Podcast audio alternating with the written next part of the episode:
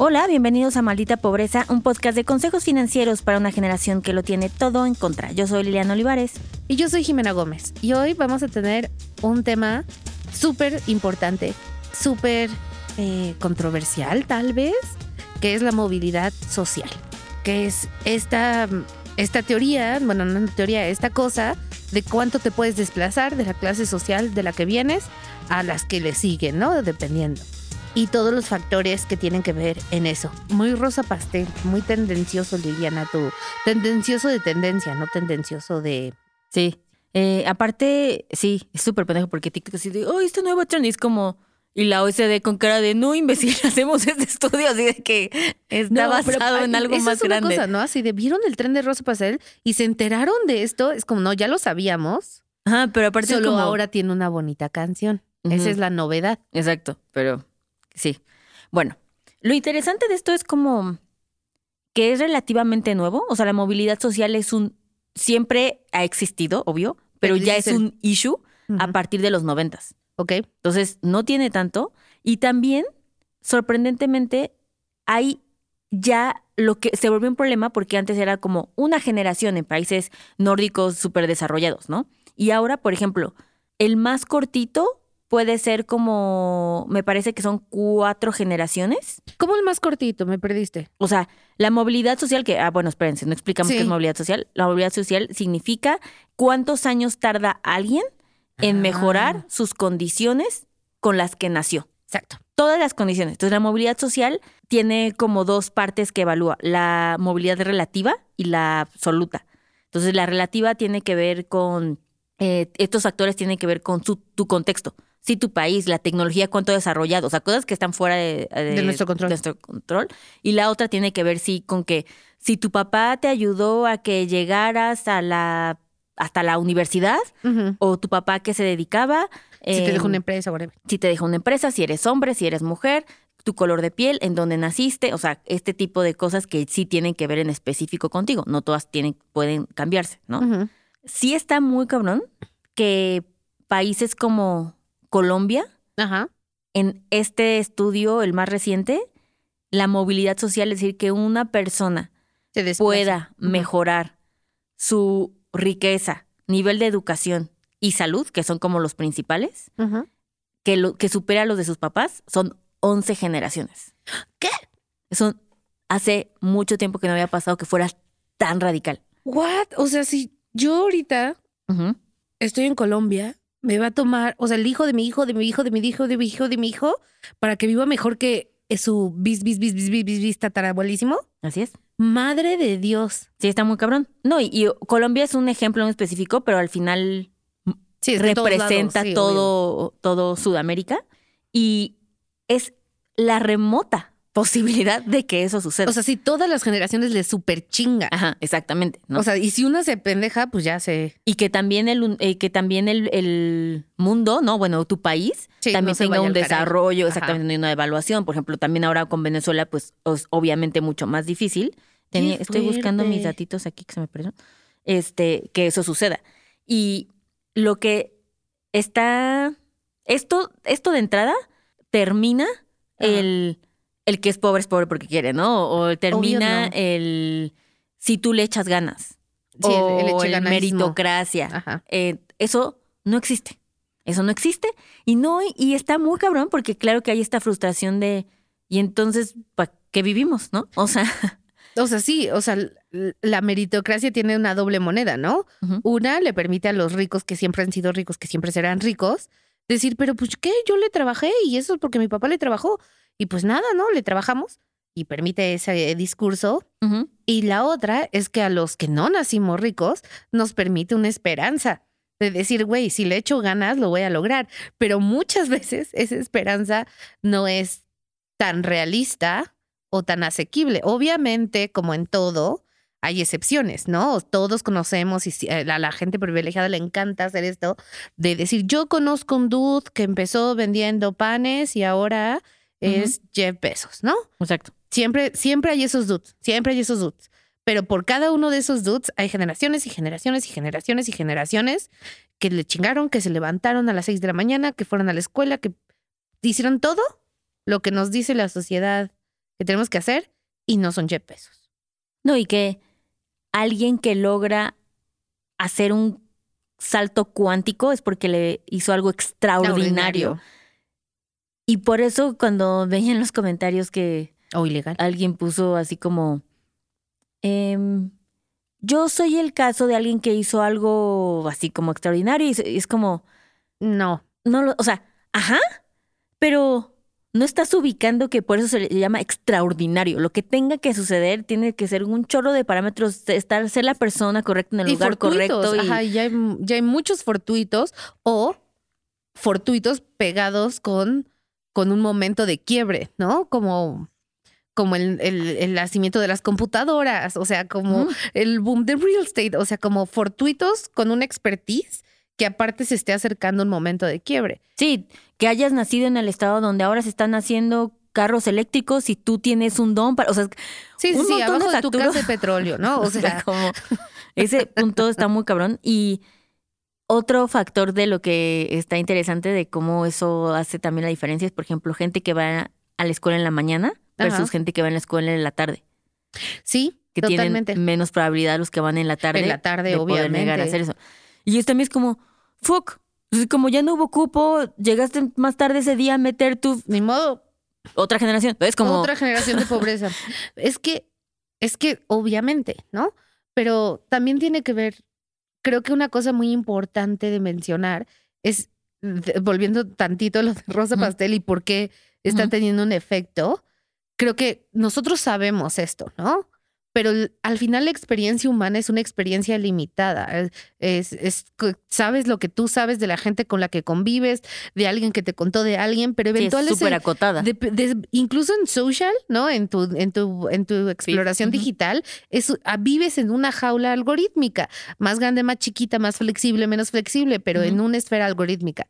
Entonces, cuando algo sale de esa esfera algorítmica, como lo de Rosa Pastel, permite uno humanizar las cifras, que esas son las que no están en esta esfera, ¿no? Las que son lo que son, el estudio y así, los, los, la academia, la, la teoría, y cuando lo ves humanizado en volumen, ¿no? Y en un formato así, que, que sí están algunos bien fuertes, o sea, una, ya mi TikTok está bien depresivo por eso, o sea, empieza a sonar la canción y yo, no, Ujú. porque es, es, es afrontar una realidad de la que tú crees que pasa, pero no necesariamente la ves o te toca, o como el dude que comentó, tú crees que tú, la, que tú sí lo estás logrando, pero, pero tal vez no, ¿no? No, y de hecho, bueno, eh, vamos a terminar con, con algo que les voy a dar para eso, que está muy cabrón. Es Ajá. una gran herramienta. De hecho, las, la, quiero que la pongamos en las stories de Adulting. A ver, a que te ver, digo. Pero ve, o sea, hablando de ese de número, es uno de cada cuatro uno de cada cuatro.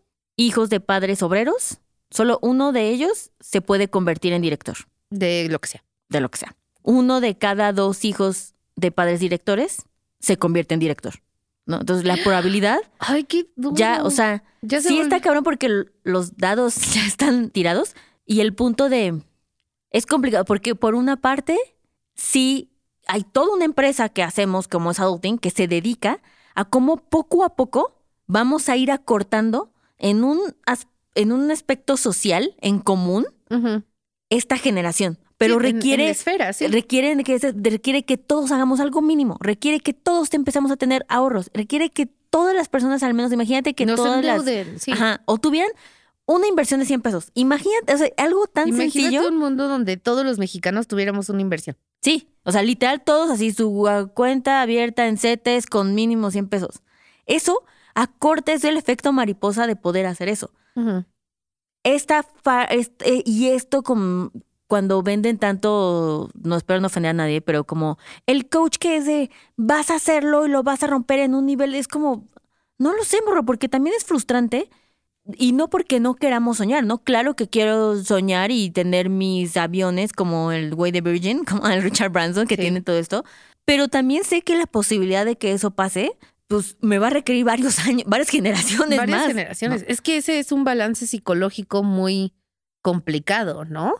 De decir, güey, esta es la realidad y también que el peso de esa realidad no te abrume a un nivel que te ya des no por nada. Exacto.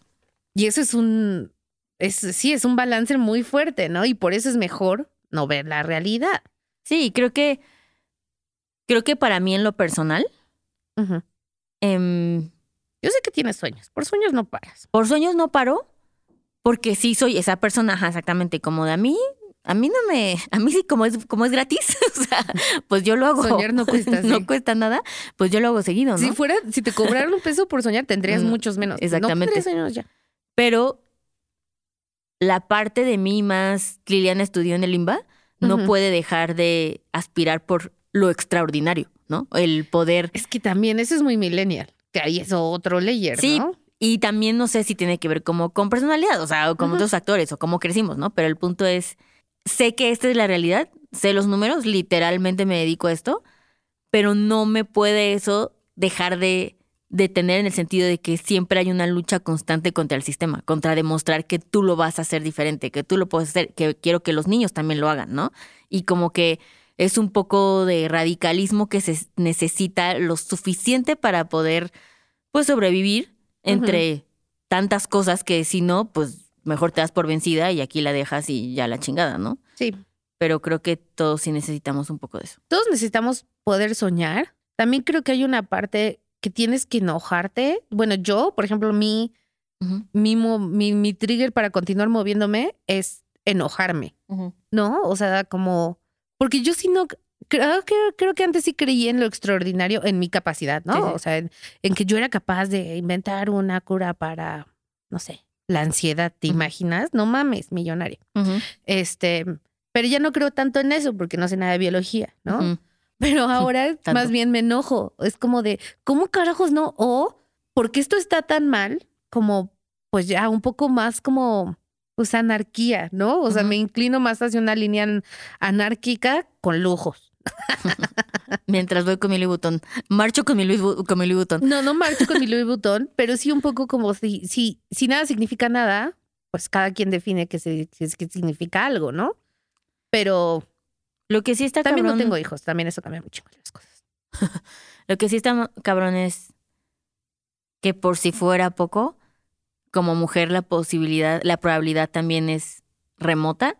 Un 4% más remota Si eres mujer. si eres mujer, que, again, si ya estamos hablando en generaciones y generaciones, y aparte le sumas un 4% de eso, lo que decía, ¿no? El tono de la piel, em, lo que estudiaron tus papás, o sea, el, el- a qué grado llegaron tus papás, obviamente eso ayuda, cómo te alimentas, eso ayuda, digo, o perjudica, si naciste en el norte del país o en el sur del país, eso afecta, eso perjudica, este, y al, son tantos factores Y todos fortuitos, tú naces así, ¡pim! Sí, que por eso creo que más vale, ya sea que por esta lucha interna contra el sistema o esperanza o lo que quieras llamarlo, Sí, lo lo, que es las tres cosas que sí tienes en tu control, más vale que sí la hagas extraordinarias, porque eso pues va a reducir al menos un poco de posibilidades, ¿no? Ah, y te decía de, de esa percepción. A lo que me ibas a decir. Ajá, ajá. de la percepción. Les vamos a poner, hay un, una herramienta nueva que puso la OSD, Ah, qué cool. que es un comparador de tu percepción de tu sueldo versus la realidad. Ay, eso es como los videos de, de, de, de TikTok, que bueno, o sea, me bien hecha. Y la OCDE otra vez así como... Y la de puta madre. No, pero esos videos de TikTok que van y le preguntan a la gente, ¿tú cuánto crees que gana alguien de clase media? Y dicen cosas Ajá, así que ni al exacto. caso. Entonces aquí, pero esto obviamente con la data, Sí, sí, sí. ¿no? la compara. Sí, exacto. sí. Entonces tú metes cuánto ganas, cuánto crees que eso, o sea, y te dice, ¿crees que ganas, crees que eres rico, pobre o clase media? No me Y le tienes que poner. Ahorita te mando la liga. Hay que ponérsela. Sí, hay que ponerlo. Y luego te dice como, ¿tú crees que a qué porcentaje crees que pertenece este sueldo? Y entonces yo le puse como al 30%, pon tú, ¿no? Y entonces te da como te es como en tu "No, país, sí". no estúpida, ¿no? O sea, como de perteneces al 70%, por, o sea, y entonces aquí pone muy bien en contexto porque ¿Qué? eso nos pasa y en Adulting yo lo veo todo el tiempo. Oye, eso es súper hay que ponerlo en adulting y luego de ahí convertir al taller. Exacto. Este, entonces sí quedé un poco en shock y a veces Sí. hablamos y, ay, ¿cómo crees que no? Y se nos olvida que no somos, somos una migaja y no tenemos ni percepción de idea. todo lo que sucede en el mundo. Se habló de esto en la Casa de los Famosos recientemente. Pues... Muy enriquecedor esa conversación, ¿eh? Nada más te digo. Pero bueno, súper. Nada, chicos, chiques. es un tema muy complejo, muy largo. Sabemos que algunos de ustedes tal vez no estén 100% de acuerdo con nuestras opiniones as expressed here today, pero pues nada, no nos lo digan. Eh, Por eso esto es solo de una vía. Exacto, ah, por eso no están abiertos los comentarios. Eh, con eso vamos a leer un... No, no es cierto. nada, bye. Bye. Este programa fue producido por Karina Riverol. Los ingenieros de grabación son Héctor Fernández y Edwin Santiago.